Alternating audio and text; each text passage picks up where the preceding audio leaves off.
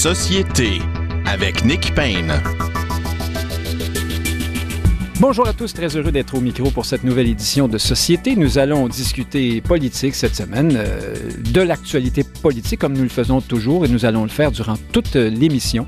Frédéric Lapointe, président du mouvement national des Québécois, est déjà avec nous, tout comme Frédéric Bérard, avocat, auteur, essayiste, chroniqueur à Métro. Bonjour Frédéric Bérard. Bonjour Nick Payne. Et je pense que Justine McIntyre, ancienne euh, chef de l'opposition à euh, à l'Hôtel de Ville de Montréal, est avec nous aussi. Bonjour Justine McIntyre. Tout à fait. J'arrive en courant me rejoindre à vous. Ah oui, ben oui, mais quand même, restez chez vous parce que là, euh, dans l'autobus, je suis pas certain qu'on va qu'on va vous entendre comme il faut. Climatisé de Oui, c'est ça. Climatisé.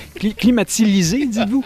Euh, alors, allons-y. Parlons tout de suite. D'abord, un, sujet euh, que je ne vous ai pas envoyé dans notre petite liste par écrit. On a fait une liste aujourd'hui. Ben oui, très rare ben qu'on fait ben ça. Oui, euh, la balado de François Legault, l'avez-vous écouté? Bonjour tout le monde. Oui, exactement. C'est le titre. Alors, François Legault a maintenant son propre balado. Ça s'appelle Bonjour tout le monde. Ça nous rappelle ses points de presse durant la pandémie. Ça commençait toujours comme ça. Bonjour tout le monde.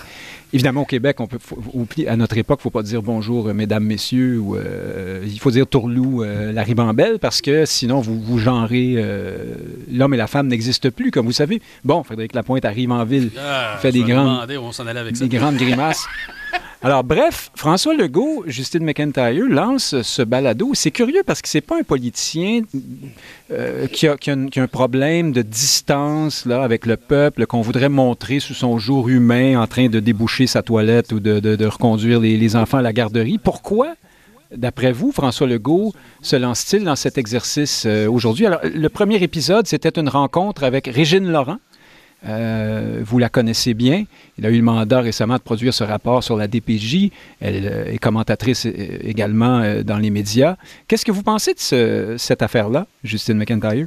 Bon, on ne va pas se le cacher, c'est un outil de propagande. Alors, quand on lance une émission comme ça, que ce soit sous forme de balado, sous forme d'émission à la télévision ou à la radio, et que c'est présidé, que c'est géré par euh, un chef d'État, ben on s'entend que c'est une sorte de propagande. Donc, ça va être utilisé pour propager, j'imagine, les différentes positions de la CAQ pour mettre en valeur comment on gouverne au Québec, comment on fait un bon travail. Euh, et ça me rappelle, en fait, euh, ça me rappelle, il n'y avait pas une émission comme ça au Venezuela avec Hugo ah, Chavez. Ah, ben vous faites fort. Oui, oui, oui. Mais, il y a eu Stephen Harper aussi. Oui, Stephen Harper avec 24-7 lui voulait vraiment montrer euh, qu'il pouvait aussi faire un craft dinner ou euh, quelque chose comme ça. Mais flatter des minous. Euh, oui, exactement. Gérald Tremblay qui faisait du ménage à Infoman. C'est vrai? Oui, bon, oui, ça c'est une autre façon. Ok, mais Infoman, il était invité. C'était pas son propre émission. C'est ça la différence. Mais vous avez raison, Hugo Chavez. Aussi que, Voilà, donc il y a Hugo Chavez qui a fait ça pendant plus de dix ans là, et c'était une émission que tout le monde au pays écoutait, tandis que ici on parle d'une balado, donc il faut aller chercher le contenu. Donc je ne sais pas qui va aller chercher ça quand, quand, il a une petite minute pour écouter des vidéos en ligne. Ben, euh, qui va choisir d'écouter François Legault? mais je vais essayer. Je vais aller.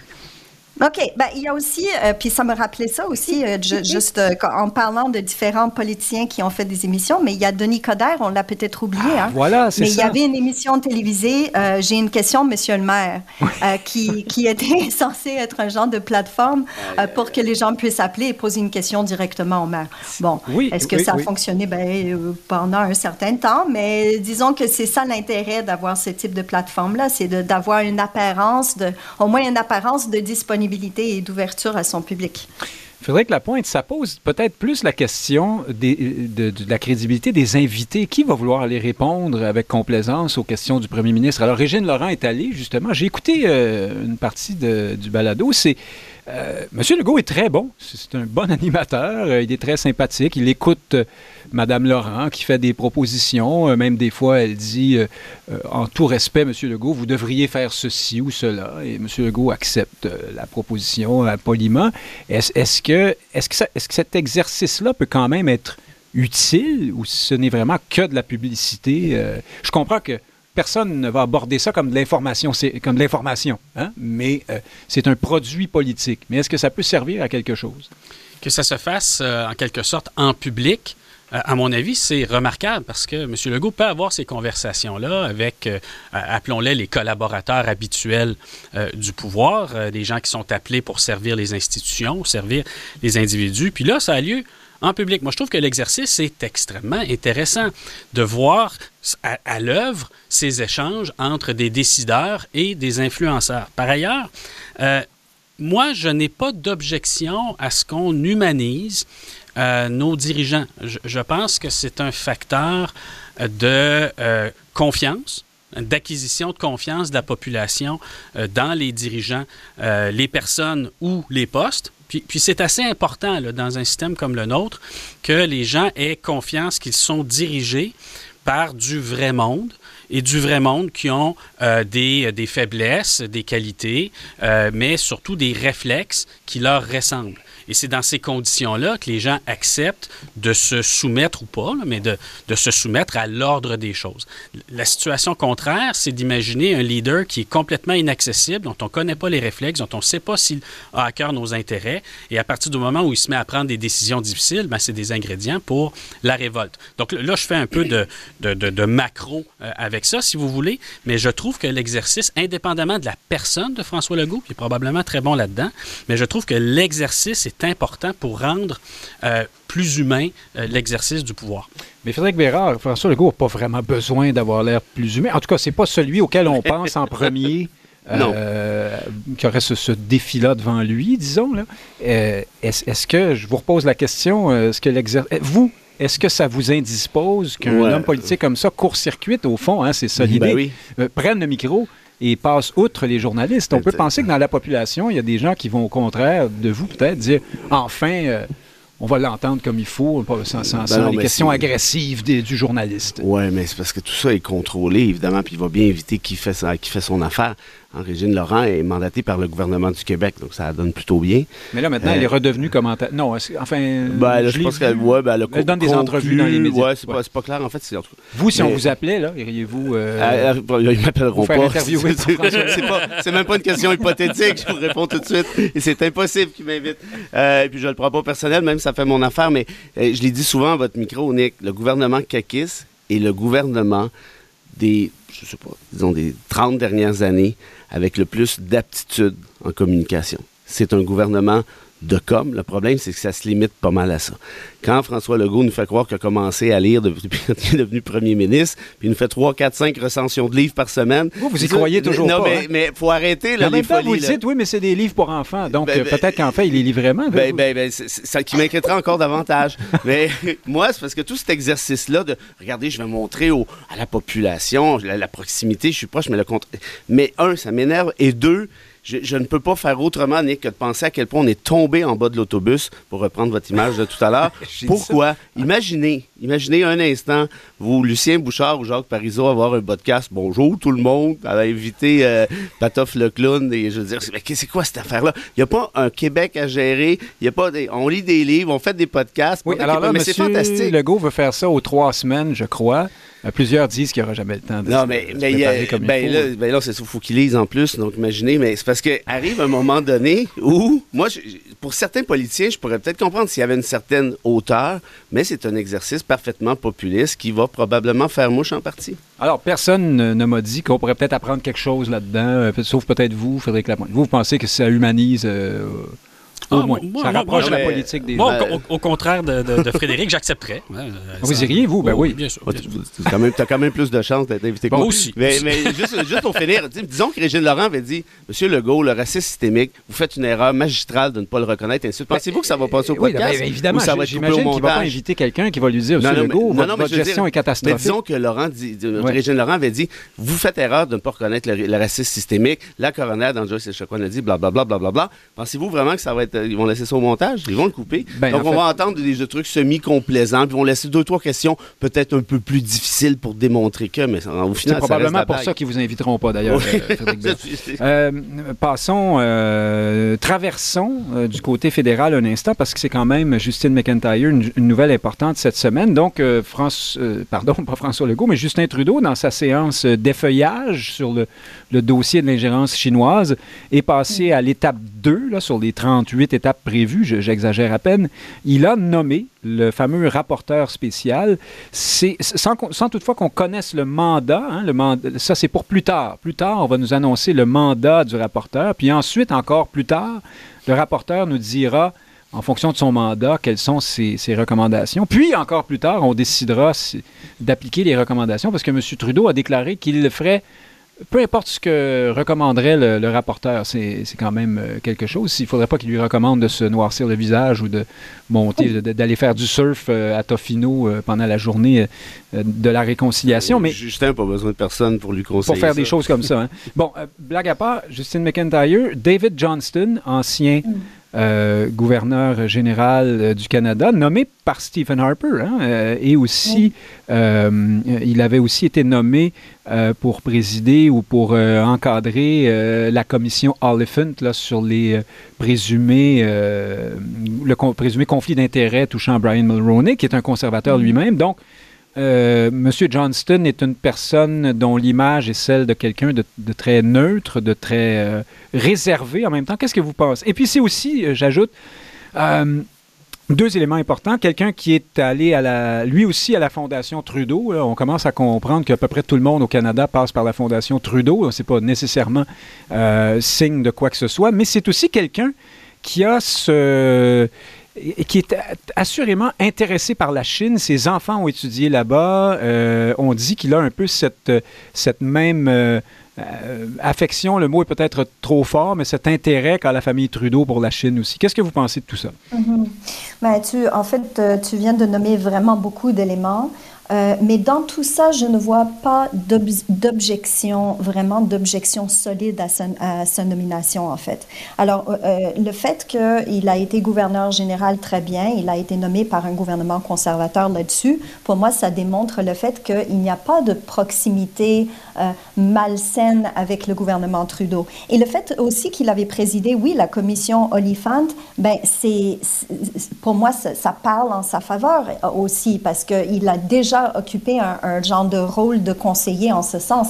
Alors, je pense que dans, dans cette situation précise, on parle euh, d'une polémique qui est créée beaucoup euh, par le fait de vouloir faire de, cet enjeu, qui est un enjeu très sérieux de l'ingérence chinoise dans les élections canadiennes, de vouloir en faire un enjeu partisan. Et, là-dessus, je suis d'accord avec Justin Trudeau, euh, qui accuse Poilièvre là-dessus de pratiquer une sorte de politique toxique, aller toujours dans la partisanerie dans un moment où est-ce que les partis devraient tous également euh, être unis autour de cette question très sérieuse, à savoir si euh, quel rôle la Chine a, joué dans les dernières élections.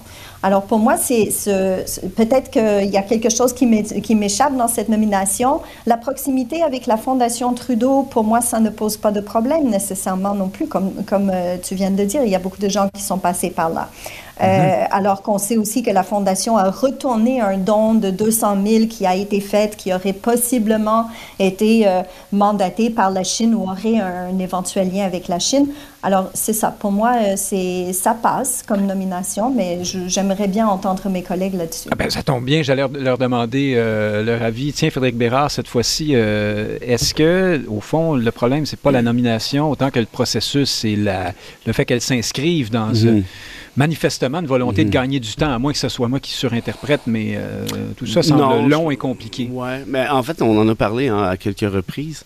Euh, moi, je, suis très inquiet des, allégations d'ingérence pour la ben, chinoise, oui, mais pour me dire russe, que je serais pas plus surpris rendu là, en compte tenu de ce qui s'est passé en 2016 aux États-Unis euh, et ailleurs. Euh, je pense qu'il faut faire la lumière là-dessus, pso facto, parce qu'au final, c'est l'ensemble de notre démocratie là, qui est en cause. La démocratie canadienne, on peut le voir euh, à travers juste le, le prisme québécois si on, si on, le veut, mais ça revient exactement à la même chose. C'est clairement non seulement une affaire qui est, qui est, parfaitement inquiétante, mais en plus qui pourrait avoir des petits hein, au final. Parce que si on commence à permettre cette espèce de, de, de grugeage-là, passez-moi l'expression, de l'échafaud de la démocratie, ben peut-être qu'on va se réveiller un jour, puis on va, il va être trop tard dans l'optique où on se ramassera avec un qu'on n'aura pas réellement élu, puis qui aurait été un peu favorisé par une force étrangère. Maintenant, est-ce que, le fait d'y aller par étapes pour Trudeau est une mauvaise idée? Au début, j'étais un peu achalé par ça en me disant, vas-y, OK, lance-la la commission, qu'on n'en parle plus. Mais, mais je me suis dit la même chose. Je me suis dit ceci, tout de suite après, c'est d'avoir un rapporteur, c'est loin d'être stupide, en fait, comme idée, parce que l'idée d'un rapporteur, c'est quoi? C'est voir s'il y a des commencements de preuves sérieux, solide. Évidemment, on peut lancer la roche en disant Ouais, tu fais ça pour gagner du temps, tu fais ça parce que tu as peur. C'est ce qui n'est pas impossible non plus. Mais, mais si on regarde la chose objectivement, avant de lancer une commission d'enquête, ben, ding badang, avec deux, trois trucs qu'on a entendus, ben, peut-être vaudrait mieux savoir si, si tout ceci est sérieux ou si ça reste des anecdotes essentiellement. Peut-être qu'on aurait pu, il y a quelques semaines, annoncer qu'on nommait un rapporteur. Euh, ben, en fait, le rapporteur a été nommé trop euh, tard. Il n'y a pas de problème, et, vous. êtes, vous êtes raciste, sinophobe. Oui, ça, ça c'était n'importe quoi. Euh, Frédéric Lapointe, qu'est-ce que vous en pensez? Je précise que David Johnston était donc conseiller spécial en 2007 dans la, lorsqu'on a défini le mandat de la commission Oliphant et non pas le, président de cette commission. Ah, moi, j'ai aucun souci avec cette nomination. Hein, c'est une, une bonne nomination. Euh, le, problème n'est pas la personne de M. Johnston. Dans toute cette affaire-là, à mon avis, le problème, c'est la personne de Justin Trudeau. Parce que Justin Trudeau n'est pas capable de communiquer à ce sujet, n'est pas capable d'expliquer la position euh, du gouvernement, n'est pas capable de s'affirmer face à la Chine. Écoutez, Mélanie Joly euh, s'affirme davantage face à la Chine et est plus convaincante et est plus claire, ce qui n'est pas peu dire. Je l'aime bien, Mélanie, mais à l'occasion, hein, pas, c'est pas, un paragon de clarté. Mais Trudeau Trudeau fait dur à côté de sa ministre des Affaires étrangères et ça contribue euh, à morpionner euh, le problème. Euh, je pense que dans une question comme celle-là, si le premier ministre avait davantage de clarté et de hauteur, on en viendrait effectivement à s'unir vis-à-vis le véritable ennemi. Et l'ennemi dans ce dossier-là, c'est pas le Parti libéral du Canada. L'ennemi dans ce dossier-là, c'est une puissance étrangère qui aujourd'hui a favorisé le, Parti libéral du Canada, mais demain va en favoriser un autre. Il n'y en a rien à foutre, eux, de Justin Trudeau, des partis. Présumé, disons quand même. Hein? Oui, ben, c'est assez.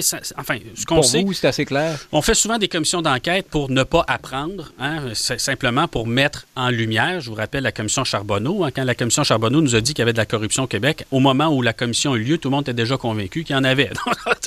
on, on fait pas toujours des commissions d'enquête pour apprendre, on fait des commissions d'enquête pour enfoncer le clou. Mais dans le cas qui nous occupe, et je vous soumets ça en finissant, comme il s'agit de géopolitique, c'est pas certain une commission d'enquête qui exposerait, puis je, veux bien recevoir l'argument du gouvernement là-dessus, qui exposerait les mécanismes par lesquels euh, on espionne euh, nos concitoyens ou les ambassades ou les organismes chinois présents sur notre territoire. je ne suis pas 100% certain que c'est la meilleure avenue euh, pour faire valoir les intérêts du Canada vis-à-vis de la Chine, mais l'attitude timorée du premier ministre actuel ne l'est certainement pas non plus. Intéressant. Restons un instant au Canada. Justine McIntyre, on discute euh, à Ottawa de, de, permettre à ceux qui vont prêter le serment de citoyenneté de le faire en ligne. Euh, donc, vous cliquez sur euh, oui, je le veux ou je, ne sais trop comment, qu'est-ce qu'on fait. Vous écoutez le, au Canada et puis voilà, vous, vous cochez une case et c'est réglé. là, évidemment, plusieurs disent mais quel désacralisation d'un moment important pour quelqu'un qui veut s'intégrer, qui vient s'installer au Canada. Êtes-vous d'accord avec ces critiques? Est-ce que vous pensez que on entre trop là, dans la facilité ou dans une forme de, processus industriel euh, de l'accession à la citoyenneté canadienne? Ah oui, tout à fait. Pour moi, c'est vraiment une fausse bonne idée. Euh, l'immigration n'est pas une mince affaire. Et pour moi, le fait de, pouvoir faire, et c'est sûr qu'il y a toutes sortes d'étapes bureaucratiques avant. Hein, il y a ben, c'est la raison hein, de cette proposition. C'est que là, on dit qu'on n'est plus capable de, de, de, rendre à ces gens, d'amener ces gens au serment de citoyenneté à l'intérieur de la période d'un an qui est prescrite, là, qui, est, qui, qui est recommandée ou qui est obligatoire. Et donc, et donc, on dit, bon, on va le faire en ligne, ça va aller plus vite. Non, mais c'est pas. Euh, je, je, je, je, pense qu'on peut peut-être, si on parle honnêtement, là, euh, je pense qu'on peut tous être d'accord que c'est pas le, la cérémonie de citoyenneté qui ralentit l'affaire. Là. C'est peut-être tout ce qui vient en amont, là, tout, toute la bureaucratie qui est derrière ça, tous les problèmes que connaît le gouvernement en ce moment par rapport à, à, la livraison de services, que ce soit au niveau des passeports qu'on a déjà entendu, qu'on a vécu, euh, ou que ce soit dans le processus d'immigration. Donc, c'est tout ça qu'il faudrait accélérer, non pas la cérémonie.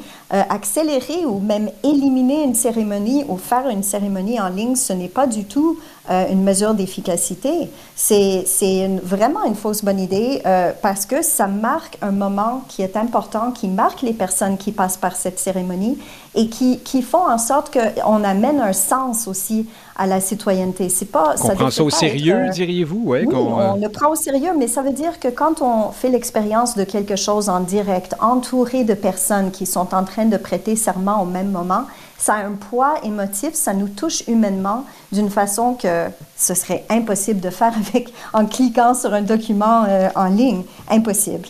Alors c'est pas pour moi l'argument de l'efficacité ne tient pas. Oui, ce que vous êtes en train de dire au fond, c'est que dans ce dossier-là, comme dans plusieurs autres, euh, c'est Immigration Canada qui, euh, qui, fonctionne mal ou qui est débordé ou qui n'arrive pas à, livrer la marchandise. Frédéric Lapointe pourquoi? Est-ce que, est-ce qu'au fond, euh, est-ce que c'est parce qu'on prend trop d'immigration au Canada, on n'est plus capable de gérer ce flot, ou bien c'est encore un autre écueil là dans les, capacités de gestion du gouvernement fédéral?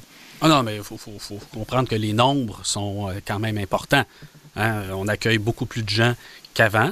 Euh, et euh, les, capacités de la machine n'ont pas, ont pas, pas, suivi. Mhm. Et, moi, je, comprendrais s'il s'agit euh, de, par exemple, sauver des gens de la noyade. Hein, ils sont en train de se noyer, puis là, ben, on va pas prendre un an à les convoquer pour euh, les sortir de l'eau. Puis si vous touchez pas le fond, hein? cliquez ici. Oui, ouais, ben c'est ça. Bon. Euh, mais là, on ne parle pas nécessairement de gens qui sont en train de se noyer. S'ils sont en, processus de, confirmation de leur citoyenneté, c'est qu'ils sont au Canada euh, depuis un certain temps. alors, il n'y a pas d'urgence immédiate. C'est sûr que lorsqu'il y a un référendum, comme en 1995, là, ça devient urgent, puis là, ils trouvent le moyen. Ah, là, ça marche. Hein, là, ça marche là, à pleine porte, puis il n'y a aucun problème, là, c'est urgent, let's go, hein, vous allez tout avoir votre, votre droit de vote. Mais en ce moment, il n'y a pas d'urgence. Donc, à la limite, ils pourraient revoir leur délai, puis que ça s'étire un peu, puis qu'ils s'en fassent pas. Hein. On va en organiser un autre référendum, puis là, ils vont trouver le moyen de bien s'organiser. Frédéric Bérard, que pensez-vous de l'argument de la solennité, puis de, l'importance de ce moment-là? Vous, si vous alliez, disons, vous marier, là, euh, le feriez-vous en ligne? Euh, cliquez ici, lisez la politique de confidentialité. C'est un, peu personnel. C'est une autre question hypothétique qui n'arrivera pas, là. vous me, vous me, tartinez de, de trucs impossibles. J'ai pas dit vous marier avec François Legault. Non, non, ok, d'accord, ben, rendu là. Oui. Euh, mais ben, ben, moi, en fait, j'ai pas vraiment d'opinion claire sur ce sujet-là, mais les, les cérémonies, moi, ça m'ennuie pendant ma, cérémonie d'assermentation, Barreau, je m'étais endormi. Ça avait insulté mon père, d'ailleurs. C'est parce que vous étiez sur la brosse la veille, Non, même pas, même pas. Non, non, non, pas du tout. Ça, m'ennuie terriblement, moi. Je ne je, suis pas allé à ma collation de grade de doctorat. Je m'en fous totalement. Alors, moi, je me mets à la place de quelqu'un. Vous m'offrez la possibilité de faire ça sur le, par, sur le web. Très garanti que c'est ce que je fais. Euh, est-ce qu'il y en a d'autres qui pensent comme moi? Peut-être que oui? Pour le reste, moi, je suis d'accord avec Frédéric. Ça me semble assez évident. Si on accueille davantage d'immigrants, ben, par définition, il faut que il faut, faut, que la bureaucratie suive, ce qui semble pas être le cas. Pour le reste, le, caractère solennel et tout, j'imagine que ça dépend de l'individu aussi. Il y en a qui doivent s'exciter avec ça, peut-être à juste titre, d'autres s'en foutent totalement. Je sais pas. Ah, vous êtes vraiment pas euh, cérémonial? Non, non, je, suis en antithèse, en fait. Ah oui, bon, Est-ce qu'on peut dire que on est, là, on est dans l'expérience d'une personne. Euh, mais le fait d'être, euh, d'attacher de, la valeur ou non à la cérémonie, ça revient à chaque individu. Mais le fait que cette cérémonie existe, c'est ça que je dis qui est important en fait. Parce que le fait que la cérémonie existe, après, en tant qu'individu, on peut mhm, avoir le lien euh, émotif ou non. On peut dire on accepte, c'est important pour moi ou ce n'est pas important mhm. que moi. Mais s'il n'y en a pas de cérémonie, ça change totalement. C'est un mauvais message, au fond, dites-vous. c'est le Canada qui dit, bah, vous pouvez rentrer chez nous en cliquant sur... Euh, C'est une exigence raisonnable d'une société d'accueil et il est vrai qu'en ce moment, euh, l'air du temps est à l'absence d'exigence sur quoi que ce soit ou de contrepartie ou de mm. devoir sur quoi que ce soit. Alors, la, cérémonie de citoyenneté met en quelque sorte en scène hein, une forme de rituel. Euh, et moi, dans, dans, ce 21e siècle, je trouve qu'on n'a pas trop de rituels oui, mais en même temps, peut-être qu'environnementalement parlant, euh, bon, moins de gens qui se déplacent, euh, voilà. Et plus de serveurs qui circulation. Ben oui, exact. Oui, vous avez On n'y échappe pas. Bon, on s'en sortira jamais. C'est une vraie catastrophe. Greta Thunberg, sortez de ce studio. Euh, revenons au Québec. un autre sujet qui a fait beaucoup jaser cette semaine, et probablement dans les deux langues, Justine McIntyre, c'est la publicité euh, visant à dénoncer euh, l'usage d'anglicisme dans la langue française par les Québécois. Publicité voulue par le ministre Roberge, qui est bien sûr maintenant responsable de ce dossier à Québec. Et ma foi, il semble plutôt dynamique et décidé à, faire des choses, là, euh, quelles qu'elles soient. Certains ont dit, ouais, mais c'est bien beau faire des publicités quand on ne fait pas vraiment ce qu'il faut euh, en amont.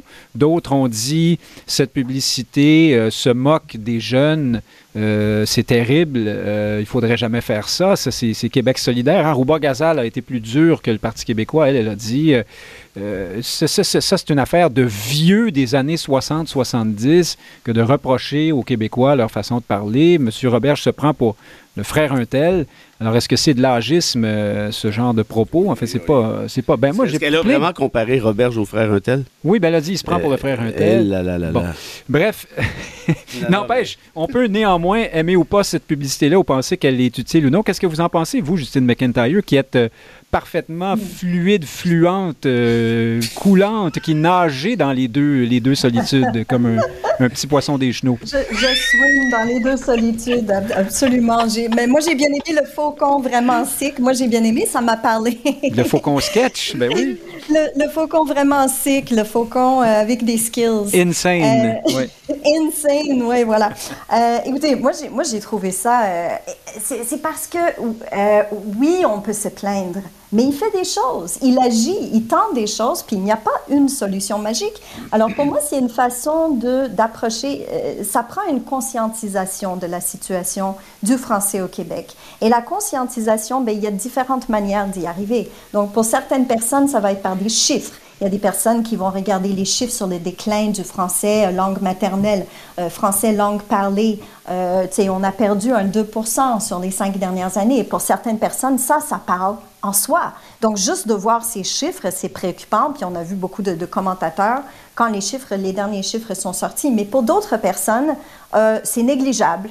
Donc, pour une personne, il va dire 2% c'est immense. Pour quelqu'un d'autre, 2 c'est rien du tout. Et on poursuit notre chemin. Alors, il faut euh, approcher, aborder la conscientisation par différents chemins. Ça, c'est le chemin de l'humour. Et je trouve ça vraiment intéressant euh, parce que ce qu'il fait, en fait, c'est qu'il nous montre un miroir. Euh, des fois, on n'est pas conscient de comment on parle. On n'est pas conscient nécessairement de l'évolution de la langue parce que la langue, évidemment, est une chose vivante qui existe dans les interactions entre les individus. Donc, c'est de, nous, de nous montrer euh, de, quoi on, a l'air quand on mélange les deux choses. C'est un peu, euh, oui, c'est malaisant. C'est comme un peu comme quand on se voit en photo, quand on s'entend parler à la radio. Si on n'est pas habitué de s'entendre parler à la radio, ça peut être malaisant aussi. Donc, c'est de nous montrer euh, dans une perspective de nous déstabiliser, de nous montrer où est-ce qu'on est rendu avec la langue. Et c'est déstabilisant parce que ça rend visible ce qui, euh, ce qui est largement accepté par la population et surtout par les jeunes. Ça le rend visible. Et c'est là, c'est dans, euh, cette perspective que je trouve cette démarche intéressante. Frédéric Lapointe, Justine McIntyre dit ça, ça vise à nous montrer là où on en est, euh, puis de quoi on a l'air quand on parle comme ça. il, se trouve que j'ai côtoyé des gens qui ont justement des jeunes, des ados en âge de frangliser à fond. Et franchement, cette publicité-là, me semble, 20 ans en, retard sur le, le, vrai état des choses. C'est-à-dire que si on avait fait la pub dans le franglais qui se parle beaucoup à Montréal, personne n'aurait rien compris. Moi, je ne comprends pas quand ils parlent, euh, ces jeunes-là. Ce sont des phrases entières en anglais, des verbes anglais non conjugués, hein, comme on faisait autrefois. En fait, la pub, moi, elle m'a semblé, elle me, rappelle comment on parlait, nous, quand on était ados, euh, nous qui avons déjà un âge euh, qui va tranquillement vers le vénérable. et, donc, enfin, fin de la parenthèse, peut-être les jeunes vont dire, bah, franchement, une affaire de mon oncle, ce truc-là, on, on, est beaucoup plus, on est rendu beaucoup plus loin que ça. Je ne sais pas. Bref, qu'est-ce que vous en pensez? Est-ce que vous trouvez déjà qu'on fait, on fait de la peine aux jeunes et qu'on ne devrait pas euh, avec des pubs comme celle-là, comme le dit Rouba Gazal? Ah, ben là, écoutez, euh, les jeunes. En fait, c'est pas ce qu'elle dit. Elle dit, elle, ça va faire de la peine à tout le monde, mais c'est au Parti québécois, je pense, que quelqu'un a dit là, que c'était méchant pour les jeunes. Non, non, mais chacun bichonne son électorat, là, puis, puis c'est correct. Là. Euh, cela dit, moi, je considère que les, les, gens sont justement trop bichonnés hein, dans la vie. Alors, une bonne critique sur les ondes, ça fait d'ailleurs plus mal hein, quand c'est sur les ondes. Hein. Une critique en privé, il oh, n'y euh, a, a pas 500 000 personnes qui regardent pendant qu'on est critiqué, mais parce que c'est la télé, Là, euh, hein, c'est sans dessus-dessous. Là, tout le monde fait comme Ah, ben là, hein, parce que c'est une publicité, tout d'un coup, ça a plus d'autorité, c'est plus grave. Ben, tant mieux. C'est-à-dire que la, la, publicité a fait mouche. Euh, les mots qui sont utilisés sont effectivement ceux que j'entends chez les jeunes de 16, 18, 20 ans, euh, qui sont de l'âge de mes enfants. Mes enfants en sont euh, également. Donc, il n'y a, pas, euh, pas une faute sociologique là-dedans. Hein. Le, portrait qu'il dépeint, je ne le trouve pas en retard. Je trouve qu'il est, il est droit pile, sur le sujet. ce que je n'aime pas de ce genre de publicité-là, cela dit, c'est que, encore une fois, on présente le côté déprimant ou le côté négatif. Euh, de l'évolution de la langue. Alors que euh, moi, quand j'étais jeune et que j'écoutais les plus vieux, puis jeune en Abitibi, et que j'écoutais des plus vieux de 80 ans, nés au début du siècle dernier, ben, c'est du monde qui parlait comme le petit Béliveau. Quand ça vient de l'Acadie, c'est cute, puis on, le écoute... Petit Béliveau. Le petit Béliveau, un chanteur euh, qui chante en chiac, ou je sais pas ah comment oui, appelle ça. Oui, mais l'Abitibi, c'est particulier, hein, en haut vers le on nord, est sur le bord de la frontière, c'est ça. Ouais. Et donc, nos grands-parents parlaient moins bien français que nous.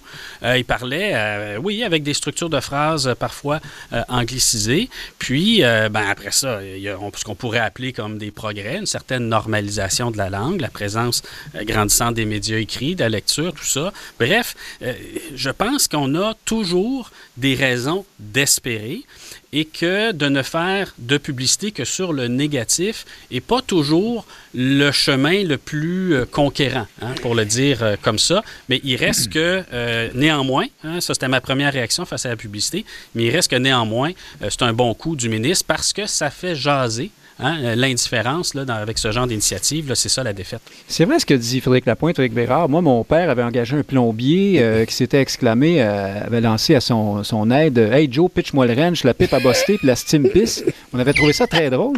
Mais en même temps, c'est. Euh... J'ai tout compris. Hein, mais, oui, mais, mais, on comprend. Comme, quoi. C'est en français avec des mots d'anglais, tandis que là. Et puis bon, c'était le plombier. Hein. Aujourd'hui, ce sont les jeunes universitaires, beaucoup, qui qui échangent en franglais. Euh, euh, je, comment dire, je peux pas l'inventer. Je suis pas capable de, le parler moi-même. Faudrait que j'en apprenne quelques bouts. Je, je vous avec ça. Mais c'est, ça. là, c'est une langue, c'est de l'anglais avec quelques résidus de français dedans. C'est quand même, on est, on est une grosse étape plus loin, là, non? Socrate disait que ah, les jeunes d'aujourd'hui, c'est plus comme avant. Hein. Oui. ça commence à faire un petit bout qu'il a dit ça, Socrate, et c'est un classique la génération qui vient de s'installer au pouvoir, au sens très large du terme, critique toujours la jeunesse. C'est toujours le même, ben, j'allais dire le même pattern. Mais, mais là, je vous interromps un instant, parce que chaque génération trouve que les jeunes n'ont pas d'allure. On sait, tout le monde sait ça. D'ailleurs, c'est souvent vrai. C'est-à-dire que, j'allais dire, quand tu grandis, tu vieillis, tu matures. Je suis désolé, mais moi... Mais là, on parle pas de ça. On parle d'une langue qui s'effrite. OK, mais un instant, là. Moi, moi j'ai été élevé en région, à Mont-Laurier, jusqu'à l'âge de 19 ans. Bon, élevé est un grand mot, là, vous allez me dire, mais vous comprenez. c'est presque loin, Mont-Laurier. Oui, mais, Pas que l'Abitibi, mais c'est presque loin. L'idée, c'est on avait un paquet de termes en anglais, le windshield, le break. et, donc, euh, je, dois vous dire, moi aussi, ça m'achale quand j'entends, par exemple, dans mes salles de classe, parce qu'ils font des présentations parfois, je dis là, vous n'avez pas le droit de, me placer des mots en anglais ici, là, vous parlez en français ici, tout. Puis je leur dis, je vous juge pas, mais j'essaie de comprendre pourquoi, pourquoi vous plaquez des mots en anglais à, à, peu près à chaque phrase? Ah ben, c'est parce que ce sont des réflexes, monsieur, ça nous vient plus facilement et tout. Bon, mais ça, c'est normal. Oui, mais c'est ce que j'essaie de dire. Donc, il, a, il existe un enjeu là, ça va. Par contre, il existait un enjeu aussi à notre époque qu'on a contourné pour toutes sortes de raisons. Et là-dessus, je pense que je, vais répéter ce que j'ai déjà dit souvent, mais, mais je vais rejoindre Frédéric. Est-ce qu'on peut arrêter de toujours parler de la langue française de manière défensive, de manière misérabiliste, de manière attristée? Il n'y a pas un jeune, je suis, je suis certain de ça, il n'y a pas un jeune au Québec aujourd'hui ou depuis deux semaines qui a vu cette pub-là et s'est dit Ah ben tabouère. C'est impossible. Ah c'est impossible. Mais ça, c'est sûr. Mais, un ado, quand vous lui faites des remontrances, il vous fait une baboune, non, mais il passe à autre chose. Puis même si ça se trouve, il va parler encore plus anglais après. OK, mais, mais après quelques années... Ce que j'essaie de euh, dire, c'est que si, justement, on donnait l'exemple... Premièrement, viser les jeunes, c'est un peu c'est un peu bas, là, si vous voulez mon avis, mais en tout cas, ben, à la limite, c'est Robert lui dit que ça vise tout le monde. Ben, euh, ben oui, c'est sûr, oui, les jeunes sont plus C'est vrai que ma grand-mère parlait beaucoup euh, avec le terme chill, puis sketch, oui, ma grand-mère, c'était systématiquement. Mais une fois que si on arrête de déconner, si vous voulez vraiment que les jeunes adhèrent, euh, adhèrent en fait au fait français à 100 il faut leur vanter la beauté de la langue par l'entremise de la culture, la musique, les films, la littérature, puis pas juste la littérature québécoise, c'est de la littérature française aussi, ainsi de suite. Si vous ne faites pas ça, c'est quand la dernière fois qu'on a vu une pub au Québec disant Hey, vous savez quoi, cette langue-là, là, elle est géniale parce Attendez, que voici il y en tous les a, auteurs. Il y en a souvent. Ah. C'est formidable, Oh. le français. On est Ah oui, aussi, bon, ben, on fait aussi l'exercice du témoin de Jéhovah de la langue, là, tu sais, mais à un moment donné, Mais, ça, mais quand ça euh, où- où- le jovialisme, Que- quelle, quelle publicité aimer notre rebelle langue française. Non, mais là, il y a des pas d'avoir de la quétaine, là. Rapport de force, hein, aussi. Ouais, on euh, écoute moins la télé, mais euh, moi, il m'arrive en télétravail euh, d'avoir la télé ouverte. J'en attrape de temps en temps. hein. Puis c'est pas nécessairement, ça se rend pas nécessairement aux jeunes, hein, par ailleurs, parce que Ouais, ben, d'abord, c'est ça. c'est de la Si vous met- télé. vous mettez ça à TVA à deux filles le matin, ça se pourrait que les jeunes le regardent Voilà, pas aussi. voilà. mais- Je pense que ça existe plus. Ah, bon, mais- Ou. RDI. Oui, mais, mais, mais ce que j'essaie de dire avec ça, Nick, c'est je dis pas qu'il y a zéro Non, publicité bien par, votre- par la, la- la- la Société Saint-Jean-Baptiste ou mais qu'on fasse une vraie campagne de publicité, d'attachement au français. Parce qu'une fleur, quand même, même que tu tires dessus, elle va pas pousser plus vite. C'est plate, mais il faut l'arroser, ça prend du temps, et ainsi de suite. Avec tout ce qui est les Netflix, les Crave et tout ce que vous voulez, nécessairement, c'est le plus, ce sont les plus grands ennemis, essentiellement, de la langue française au Québec. Donc, comment on fait pour ramener ça? À mon avis, il va falloir changer la cassette parce que très clairement, le défensif, le normatif, le, triste, l'agressif fonctionne pas. À suivre. Euh, changeons de, sujet euh, complètement. Euh, alors, les sujets se bousculent. Nous avons encore euh, 25 minutes devant nous. On ne peut pas ne pas parler, Justine McIntyre, de la victoire décisive hein, de Québec solidaire dans cette partielle dans Saint-Henri-Sainte-Anne. Québec solidaire, donc, qui fait élire euh, Guillaume Clich-Rivard, un avocat spécialisé en droit de l'immigration, qui a des positions très proches de celles de Frédéric Bérard sur ces sujets-là, sans doute. Oui, non, Euh, et, euh, je le vois pas comme une insulte. et par ailleurs, c'est un exploit parce que c'est dans un comté qui était détenu par le Parti libéral depuis euh, trois décennies et, et plus, hein, depuis 35 ans, je mhm. crois.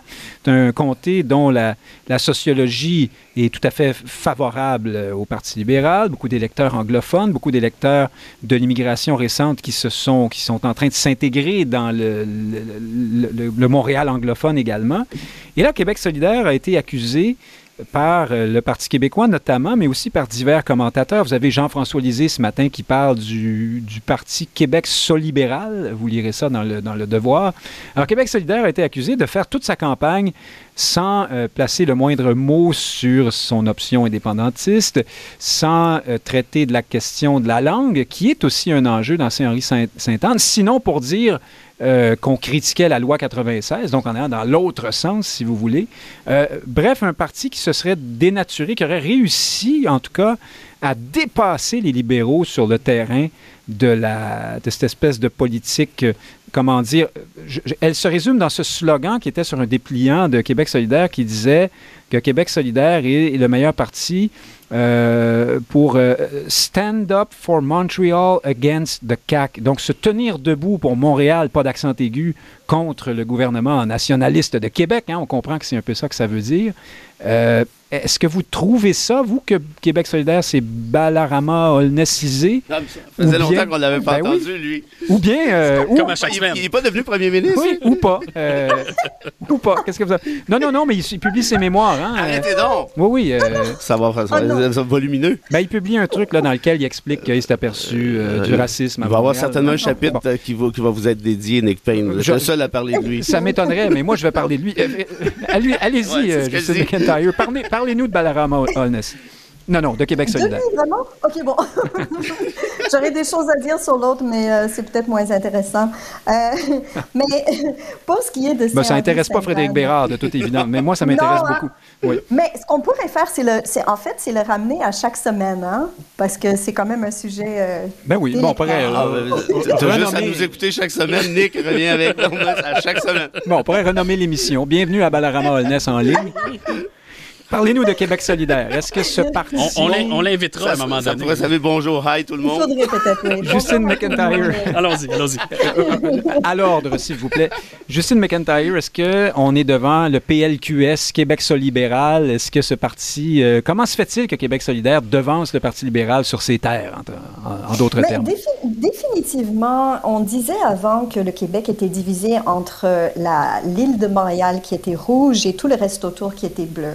Mais aujourd'hui, on s'en va plus vers le rouge-orange. Donc, euh, il y a une, couleur orange qui commence à prendre davantage de place sur l'île de Montréal. On voit que Montréal est, donc orange avec uniquement, on dirait, l'ouest de l'île qui, a gardé un certain teint euh, rouge et puis tout autour, c'est le bleu pâle. Donc, effectivement, je pense que Québec solidaire ici, ils ont misé beaucoup sur les qualités progressistes. Euh, plutôt que les aspects séparatistes de leur programme pour des raisons évidentes. Euh, et ça a, été une, ça a été une formule gagnante pour eux. On dit aussi que, et c'est vrai, qu'il y a beaucoup de croisements, il y a beaucoup de, de, de partage entre les militants euh, de Projet Montréal et de Québec solidaire. En fait, quand on fait du porte-à-porte chez Projet mhm. Montréal ou chez Québec solidaire, on pige dans le même euh, le même groupe de militants, en fait, qui, sont, qui ont souvent la carte de, membership de l'un et de l'autre. En fait, ils pourraient même faire un deux pour un, peut-être à un moment donné, là, faire un, prix spécial pour euh, d'adhésion. Trois pour un avec l'NPD. Le trio orange avec le NPD, sans doute. Hein. Avec l'NPD, exactement, c'est ça. Donc, il y a une alliance qui est forte. Projet Montréal sur l'île, en ce moment, c'est une formation qui va bien, qui est bien organisée, pareillement pour Québec solidaire. Donc, ils ont tout simplement, ils ont fait sortir leurs militants ils ont bien travaillé, tandis que du côté du PLQ, ben, ça va beaucoup moins bien. Ils n'ont pas sorti, ils n'ont pas fait sortir leur vote. Ils ont eu, je pense, de la difficulté même à aller chercher leurs militants.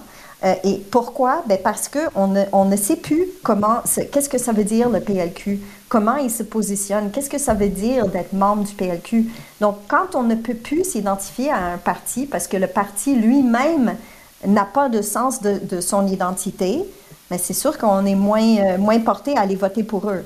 Donc déjà, quand on parle d'un taux de participation d'autour de 30 pour des élections partielles, euh, il, faut, il faut avoir un parti qui a une identité forte et qui va faire sortir ses militants et ses, ses voteurs. Faire sortir le vote. Euh, Frédéric Lapointe, qu'est-ce que vous pensez de, de l'élection? Se pourrait-il que des, des, nouvelles cohortes de Montréalais anglophones ou anglicisants qui s'en vont vers l'anglophonie, disons, euh, s'identifie davantage à Québec solidaire, qui ne leur apparaît pas comme un parti euh, séparatiste ou souverainiste. Des fois, peut-être même qu'ils ne le savent pas. En tout cas, dans cette campagne-là, ils ne peuvent pas le savoir parce qu'on euh, on ne l'a pas su personne. Et, et, par ailleurs, même pire, mieux encore, le Parti libéral puisse leur apparaître comme un parti canadien-français, euh, avec Marc Tanguay encore plus, euh, nationaliste. C'est un parti qui a appuyé la loi 96 à un certain moment. Il y a des gens comme William Corbatly, qu'on reçoit à cette émission parfois, qui croient dur comme fer que le Parti libéral est sanctionné présentement parce qu'il a été trop nationaliste québécois dans les dernières années. Il y en a qui vont crouler de rire en entendant ça, mais peut-être que c'est pas euh, si loin de la réalité que, qu'on ne le croit. Non, très certainement. Il y, a eu et il y a peut-être encore une forme de lutte de pouvoir au sein euh, du Parti libéral entre la masse de ses membres et de ses militants euh, très montréalais, euh, très divers pour le dire comme ça, et, un aspect qui est, euh, je dirais, euh, un peu en train de ratatiner, c'est-à-dire l'ancienne élite canadienne-française dont, dont, vous parlez. Donc ça, c'est vrai. Mais je pense que quand on regarde le résultat dans Saint-Henri-Sainte-Anne, ce qu'on perçoit, et là, je n'ai pas entendu personne le dire, mais c'est l'absence de l'effet Anglade. Dominique Anglade avait, le, contraste entre les résultats le montre, un réel tyran hein, auprès de ces nouveaux électeurs pour lesquels, je pense... T-I-R-A-N-T, hein, euh, c'était pas n'était pas tyrannique, c'est pas ce que vous voulez dire. Oui. Exact, exact. Euh, un tyran, euh, un tyran d'eau, si on veut, parce qu'elle incarne, en quelque sorte, le, le rêve américain au Québec. Hein? C'est une, une, fille d'immigrants, je ne me souviens pas si elle est née en Haïti ou pas, euh, qui a réussi, qui dirige un parti, première femme noire euh, à le faire. Euh, puis elle a... très riche, hein? oui, elle est, elle est, très riche. Elle, a, elle s'exprime bien, je veux dire, elle se présente bien. Elle avait quelques idées qui peuvent sembler folichonnes sur l'hydrogène, mais je veux dire, Alors, elle, avait l'air moderne. Elle tirait son parti vers le haut. Je pense qu'elle tirait son parti vers le haut et son absence se fait sentir. Québec solidaire a certainement fait une campagne de type Québec solidaire, mais je sens pas que c'est l'effet solidaire qui explique le résultat. Je pense que c'est davantage euh, l'absence d'Anglade. Mais pour venir sur la question de est-ce que Québec solidaire a caché son agenda séparatiste, puis ça expliquerait que les électeurs ont été dupés? Moi, j'ai une autre hypothèse par rapport à ça. C'est que du côté de ce qu'on appelle les fédéralistes ou les non-fédéralistes, la question de la souveraineté peut aussi être moins importante, moins déterminante pour leur vote. Ils ont peut-être même moins peur de la bien souveraineté savent qu'avant. qu'elle ne se pose pas. Ah, euh, ils ont peut-être aussi moins peur euh, de la souveraineté parce que euh, on n'est pas dans, dans la propagande, dans les mensonges, enfin dans tout ce que toute la campagne que le Canada faisait dans les années 70-80. Franchement, vous croisez n'importe qui qui n'est pas forcément souverainiste à Montréal, vous lui demandez avez-vous peur de la séparation du Québec? Ils vont répondre non. Mais je vous relance, là, vous, là-dessus, parce que vous êtes notre souverainiste en, ré- en Oh, résidence. je veux bien. Stand up for Montreal against the CAC. On, a- on aurait pu dire on veut défendre Saint-Henri Sainte-Anne. Euh, on aurait pu dire on veut aller porter les dossiers de Saint-Henri Sainte-Anne à Québec. On aurait pu dire la CAC, c'est méchant, méchant. Mais pour Montréal, hein, il n'y a pas vraiment l'espèce de, de séparatisme euh, anglo-montréalais qui se manifeste à travers cette, euh, cette phrase-là? Oui, oui, oui, oui, oui, tout à fait. Et ce, sentiment-là, il n'y a pas que Balarama Alness qui le, qui le porte. là. Évidemment. non, non, mais c'est vécu. Oh, ça, c'est pas prouvé, hein. C'est vécu, puis je Non, pense mais il y a son beau-frère. Et je pense que ce sentiment ira en s'accroissant et que c'est une des grandes questions du siècle pour la nation québécoise. Mais je pense que Québec solidaire est un peu tombé dans un piège parce que tenir ce discours à Montréal, c'est aussi se condamner à être à longtemps dans l'opposition parce que les gens au Québec, je vous le dis, c'est vraiment la question du siècle, les gens au Québec vont se demander à l'avenir qui mettre au pouvoir à Québec pour contrôler, entre guillemets, cette métropole dont on ne sait plus trop ce qu'elle devient, dont on ne sait plus trop qui la contrôle, puis qui la compose, etc. Donc, malheureusement, je sens que Québec solidaire contribue à s'auto-disqualifier du pouvoir là, par sa stratégie dans Saint-Henri-Saint-Anne. Alors, Frédéric Bérard, est-ce que ce sont les libéraux qui ont perdu ou Québec solidaire qui a, qui a gagné dans saint Ben, je pense que c'est les deux. En fait, hein, puis moi, je, je suis assez d'accord avec vous sur Québec solidaire. Évidemment, euh, quand Nadeau Dubois avait dit, euh, quoi, l'année passée, je dis, non, non, je connais pas de fédéralistes à Québec solidaire. Ben, il faudrait juste regarder les sondages qui expliquent qu'une majorité de militants de QS est fédéraliste. Une petite On va lui majorité. donner le numéro de téléphone de Thomas Molker, qui a déclaré il y a deux, trois jours qu'il euh, croisait des militants de Québec solidaire dans Saint-Henri-Sainte-Anne qui étaient des militants du NPD, sûr. sont des gens qui ne voteront jamais pour le oui Ben, avant l'an je- 6 Je vais vous dire, je, je donnais une conférence ce matin en compagnie de Julius Gray qui a admis comme ça qu'il avait voté Québec solidaire. C'est un fier solidaire. Ce qui ne me surprend pas du côté gauche, mais sur le, sur le, sur le côté gauche, mais, mais sur la, la question de la, de la souveraineté, j'ai dit, OK, ouais, franchement, là, on est, on est rendu ailleurs. Et, et tant mieux pour Québec solidaire, en quelque sorte, dans ce cas-ci. Par contre, Tant comme mieux peut-être dit- pour le Parti québécois aussi. Ben, ça, non, ben, c'est ce que j'allais dire. peut-être tant mieux pour la souveraineté. Mais c'est- c'est c'est ce que Si- j'allais si dire. Julius Gray devient souverainiste, ma foi, Ouais. on va le prendre. Mais il y, a- il y a une affaire qui est c'est claire pas comme ça moi. que je l'entendais, moi, mais non, effectivement. Mais il y a une affaire qui est claire pour moi. C'est Québec solidaire est tombé dans, une espèce de piège. Il voulait aller chercher ce douzième comté. Il l'a obtenu. Nadeau Dubois vient de sauver son vote de confiance en septembre. Tant mieux pour lui. Reste que Québec solidaire est incapable de s'installer en région, hein, à part peut-être Sherbrooke, on voit Noranda, ils ont perdu leur, siège de toute manière, et personne, ou à peu près au Québec, ne voit Nadeau Dubois comme étant un représentant plausible des régions. Et de ce fait-là, malheureusement pour lui, jamais Québec solidaire pourra accéder au pouvoir avec Nadeau Dubois à sa tête, du moins selon ce qui est en train de se dessiner actuellement. Et quand les Québécois souhaiteront justement remplacer la CAQ, force est d'admettre qu'à cette étape-ci, le, permettez-moi, le, le- le- le- le- le leader, le chef de file est clairement le Parti québécois qui risque de faire le plein de votes de caquistes déçus. Donc, en d'autres termes, c'est bien le fun d'avoir un 12e comté, peut-être qu'il va en avoir un 13e, un 14e, un- peut-être un 16e un jour, et tant mieux pour les anglophones qui voient enfin une alternative, une solution de rechange à un parti libéral qui, franchement, n'accédera pas au pouvoir prochainement. Donc, content pour les anglophones, mais pour le reste, finir avec ça, Qu'est-ce qui se passe avec le PLQ? Ben, quand vous êtes à 4% d'intention de vote chez les francophones, ben, c'est ça qui arrive. En Saint-Henri-Saint-Anne, c'est quand même un comté majoritairement francophone.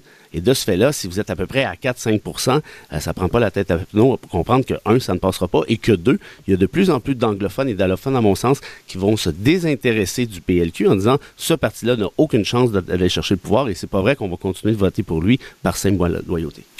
Justine McIntyre, traversons euh, le mur de le mur de, de- de- de- voyons le mur de Chine entre Québec solidaire vers le Parti québécois. Paul Saint-Pierre Plamondon la semaine dernière, je fais un lien, hein, vous voyez la Chine. Ben oui, c'est pareil, c'est voilà. Tout est dans tout. Euh, Paul Saint-Pierre Plamondon, vote de confiance à 98,5% euh, la fin de semaine dernière. C'est euh, c'est énorme, c'est euh, historique. C'est un- on ne peut pas faire autrement que constater cette performance, ou en tout cas cette récompense étincelante pour Paul Saint-Pierre Plamondon. Qu'est-ce que Qu'est-ce que ça vous dit, vous? Est-ce que ce, chef d'opposition, euh, enfin, pas ce chef d'opposition, ce chef d'un parti d'opposition qui n'a mm-hmm. que trois députés à l'Assemblée nationale vit une situation normale ou une sorte de, de lune de miel nouveau genre? Euh, oui, une sorte de lune de miel peut-être, mais en fait, je vais, moi aussi, je vais enchaîner avec quelque chose d'autre qui vient d'être dit par euh, Frédéric Bérard, parce que lui parlait du Parti libéral, le PLQ. Qui voterait, qui continuerait à voter pour un parti qui ne représente plus rien, en fait? Un parti qu'on ne sait pas trop où sont ses positions, comment il... Tandis que Paul Saint-Pierre Plamondon a le mérite d'être un chef qui a une vision claire, qui a une vision qui est très affranchie. Il affiche ses convictions, il ne s'en excuse pas. Et je trouve ça très louable parce que quand quelqu'un affiche ses convictions, on peut être d'accord ou ne pas être d'accord mais au moins on sait exactement comment il se positionne. Et ça veut dire que les personnes qui vont suivre ce chef-là, ils vont le suivre avec beaucoup de conviction. Ils vont, ça va être des, des, adhérents qui sont, euh, qui forment un, noyau qui est fort autour de lui. Donc, ça ne m'étonne pas euh, le 98,5 euh, de vote en faveur de son leadership. Maintenant, oh, oui, non, non, vous pensez que j'allais dire quelque chose. Hein? passons à. oui, non, je, je, buvais vos paroles. Frédéric Lapointe, 98,5 est-ce que certains ont dit que ça veut dire que euh, ça veut juste dire qu'il n'y a personne qui est organisé contre lui à l'heure actuelle au Parti québécois. Il n'y a pas de recours, il n'y a pas d'alternative. Ça me semble un peu court comme affirmation. Ou alors c'est peut-être justement parce qu'on l'aime bien, là, Paul Saint-Pierre Plamondon. Oui, les gens l'aiment bien, les résultats sont là. Euh, mais ce qu'on ne voit pas derrière les rideaux, c'est que la chimiothérapie est terminée. Euh, je ne veux pas dire que les anciens militants, les anciennes dynamiques, dont j'étais d'ailleurs, on était des cancers, hein, Ce c'est pas ce que je veux dire, mais que la cure d'amaigrissement, hein, je pense à une chimiothérapie, fait que ce qui reste et en quelque sorte Il y a d'autres façons de perdre du poids. Hein. Oui, oui, non, c'est, effectivement, un peu de café, euh, un peu de, enfin, euh, mais euh, mais c'est pas des conseils médicaux hein, que je formule aujourd'hui. Mais donc, j'espère que c'est pas des conseils tout court. Oui, ça. et, donc cet exercice de d'amaigrissement du parti qui regroupe désormais à peu près que des gens qui sont dans l'enthousiasme, la bonne humeur, la poursuite des mm. objectifs. Euh, et quand je dis amaigrissement, je parle pas du compte de banque. Hein. Ils ont probablement le plus gros compte de banque de tous les partis politiques en ce moment. Ils ont presque autant de membres que le Parti conservateur, qui euh, devrait les dépasser bientôt. Donc, euh, c'est un parti qui a rebondit. Hein, il est vraiment en montée. Cela étant, euh, nous avons euh, en, face euh, de nous un parti politique qui propose quelque chose de, de très complexe à réaliser, de très ambitieux. Hein. L'indépendance du Québec, on a beau savoir un peu comment ça se fait parce qu'on s'est essayé quelques fois, ça reste une grande entreprise et donc ils doivent faire attention à ne pas promettre des choses et ne pas les réaliser. Je pense au budget de l'an 1 où ben, on s'attendait, ils ont laissé entendre qu'ils auraient quelque chose en mars. Ils ne l'ont pas en mars, ils promettent en juin. Euh, c'est le genre d'élément que je ne laisserai pas trop traîner et le genre d'habitude que je ne prendrai pas que de promettre au-dessus de ce qu'on est capable de livrer. Alors, je, reviens un instant, Frédéric Bérard, à Justine McIntyre. La question m'est revenue mm. que je voulais vous poser, Justine McIntyre, quand vous vous demandiez si j'allais vous demander quelque chose, puis moi aussi. Euh, c'est euh, tout de suite, là, tout de suite après cette, cette nouvelle, les analystes, euh, notamment dans le Devoir, Michel David, ont ressorti euh, l'idée euh, de mettre la souveraineté en veilleuse si le Parti québécois devait progresser encore pour se donner encore plus de chances d'atteindre le pouvoir, c'est-à-dire reprendre la recette des années 2000, 2010.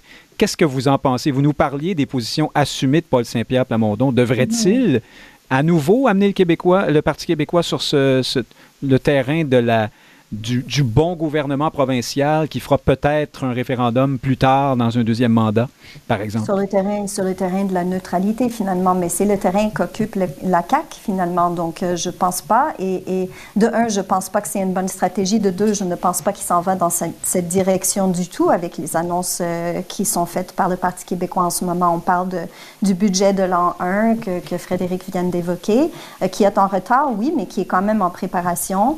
Et on parle d'autres initiatives aussi. Euh, le livre blanc, qui est un cahier de questions-réponses qui est calqué sur ce qui se fait en Écosse pour, pour préparer euh, la population et répondre à certaines questions très euh, pratiques, pragmatiques sur comment ça fonctionnerait si jamais on accédait euh, à la souveraineté au Québec. Alors donc, vous, vous dites, euh, de toute façon, il ne va pas du tout dans le sens de... Il, il, ne va pas dans ce sens, ni est-ce que ce serait intéressant en ce moment pour le Parti québécois. Frédéric Bérard, là-dessus, et sur le fameux budget de l'an 1 qui a été reporté, c'est peut-être la première promesse mhm. euh, véritablement non tenue de Paul Saint-Pierre Plamondon. En même temps, c'est un casse-gueule. Le fameux budget de l'an 1, c'est presque toujours une ben, catastrophe. déjà, oui, déjà de le promettre. C'est pas vrai, là, ça, ça, a bien été quand, quand c'est François Legault qui l'avait fait il y, a, il y, a, une dizaine d'années ou plus, là, fin des années 2000. 2006, oui. Mais honnêtement, qui accorde sérieusement de la crédibilité à, ce genre d'exercice? Ah. Euh, surtout après avoir su que le Pourquoi avoir, promis ça dans ce cas-là? Ben, ben, L'idée du PQ, le, Parti québécois fait actuellement des, miracles. Il est dans les médias partout, tout le temps. C'est le seul parti d'opposition qu'on entend. Ils sont trois députés, on dirait qu'ils sont 3000. C'est pas compliqué. Là, on est rendu, on parle de souveraineté. Mais c'est quoi cette affaire-là? Je veux dire, il y a deux mois, ils ont mangé une claque, qu'on le veuille ou pas. Ils sont passés de 10 à 3 députés. La souveraineté remonte dans les sondages. Oui, absolument. Le serment du roi. Je veux dire, ils sont partout. Maintenant, la question, c'est est-ce que ça va s'essouffler? Moi, j'ai l'impression qu'à trois députés, on ne pourra pas faire autrement à un moment donné. L'autre chose, c'est que si on déçoit, parce que là, on va rechercher hein, l'espèce d'enthousiasme chez les militants, chez les organisateurs et autres. Tout le monde est content, bonne humeur, euh, dans le bon sens du terme. Mais si on commence à refaire le, le, c'est pas vous que je vais apprendre ça, Nick Payne, c'est-à-dire le péquisme 101 des dernières années, c'est-à-dire, ah ben la souveraineté un peu plus tard, on verra. Et c'est ça parce que là, tout à coup, on s'approche du pouvoir, puis on essaie de ratisser plus large. Là, vous risquez d'avoir l'effet démobilisant sur les, militants que vous venez de revenir. Ça, c'est une chose. L'autre chose, c'est sur la question purement migratoire, identitaire. Le PQ a un dilemme là, actuellement. Parce que vous ne pouvez pas faire plaisir à la fois à Mathieu Bocoté et sa gang, et à la fois à, des, et ben, à moi, oui, voilà, par exemple, ou combien, ou combien d'autres qui sont partis à Québec solidaire dans l'intervalle en mettant la souveraineté en veilleuse. Le PQ va avoir à choisir parce que tu peux pas peux pas ratisser large une certaine gauche montréalaise et même québécoise avec des discours qu'on va envoyer la SQ pour arrêter les migrants de Roxham. Ça fonctionnera pas. Ça. Les gens vont continuer de voter à Québec pour Québec solidaire. Donc cette espèce de dilemme là ressemble ben Très clairement, pour moi, un nœud gordien. Comment on est capable de... Et, et, soyons sérieux, Saint-Pierre Plamondon n'est pas un identitaire à la bas côté. Il l'est que depuis très récemment parce qu'il a voulu obtenir la tête du, du, Parti québécois. Oublions Faites pas... attention à ce que vous dites sur bas côté. Vous, des fois, ça vous fait faire des oui, affaires... Oui, oui, je sais, je sais. Mais, moi, contrairement à beaucoup d'autres, je suis capable de présenter des excuses. Hein, ah, vous avez présenté des excuses? Oui, absolument, très ah, ben, clairement. Oui, oui. Puis, puis, d'ailleurs, ceux qui m'ont critiqué, je les ai jamais très entendus. Bon, là, je suis obligé d'expliquer à nos auditeurs. C'est que vous avez repris le J'ai repris un truc. Il y avait une entrevue de Bocoté. J'ai, ah, je, vais expliquer. Un tweet, euh, c'était une photo de Mathieu Bocoté à la télé française. et dans le bas de l'image, il y avait un bandeau qui disait Y a-t-il trop d'Africains en Tunisie, en Tunisie Et là, vous disiez mais Franchement, il ne sait même pas que la Tunisie. Non, mais la réalité, c'est que. en fait, Bocoté lui posait la oui, même question. Oui, mais l'affaire, c'est que je parlais pas tant de Bocoté que la chaîne Signaux sur laquelle le tenu truc, qui disait ah. dans son ticker est-ce qu'il est y a trop d'Africains en Tunisie? La réalité, c'est que je visais pas Bocoté à proprement parler, je visais la chaîne, mais j'ai présenté des excuses générales. Fermons la parenthèse. fermons la parenthèse. Tout ça pour dire que le PQ, s'il veut être mobilisateur, notamment chez les jeunes, ne pourra plus tenir le genre de discours dont on va envoyer la SQ stopper les migrants. Ça, ça, fonctionnera pas, ça, tout simplement. Et à un moment donné, ménager la chèvre et le chou, ça fait un certain temps, mais il va falloir aboutir à un moment donné. À moins que ce qu'on cherche, ce ne soit justement pas à séduire les jeunes qui vont à ah, Québec solidaire. C'est moins un problème pour prendre le pouvoir que ça en sera un pour le référendum. Ben oui, parce que... Euh, oui, c'est ça. Là, il faut avoir tout le monde, hein, c'est un peu ça qu'on dit, mais on n'en est vraiment pas là, donc ne vous inquiétez pas, euh, Justine McIntyre, vous qui êtes euh, notre anglo en résidence, même si ça paraît pas quand on vous écoute. merci beaucoup, Justine McIntyre, d'être avec, d'avoir été avec nous ce midi. À une prochaine. À une prochaine. Merci, Frédéric Lapointe. Merci à vous aussi, Frédéric Bérard. Salut. Je suis en train de m'étouffer, c'est l'émotion. Eh Chers auditeurs, Valérian Fournier était à la mise en onde et merci à vous aussi d'être nombreux à l'écoute et à samedi prochain.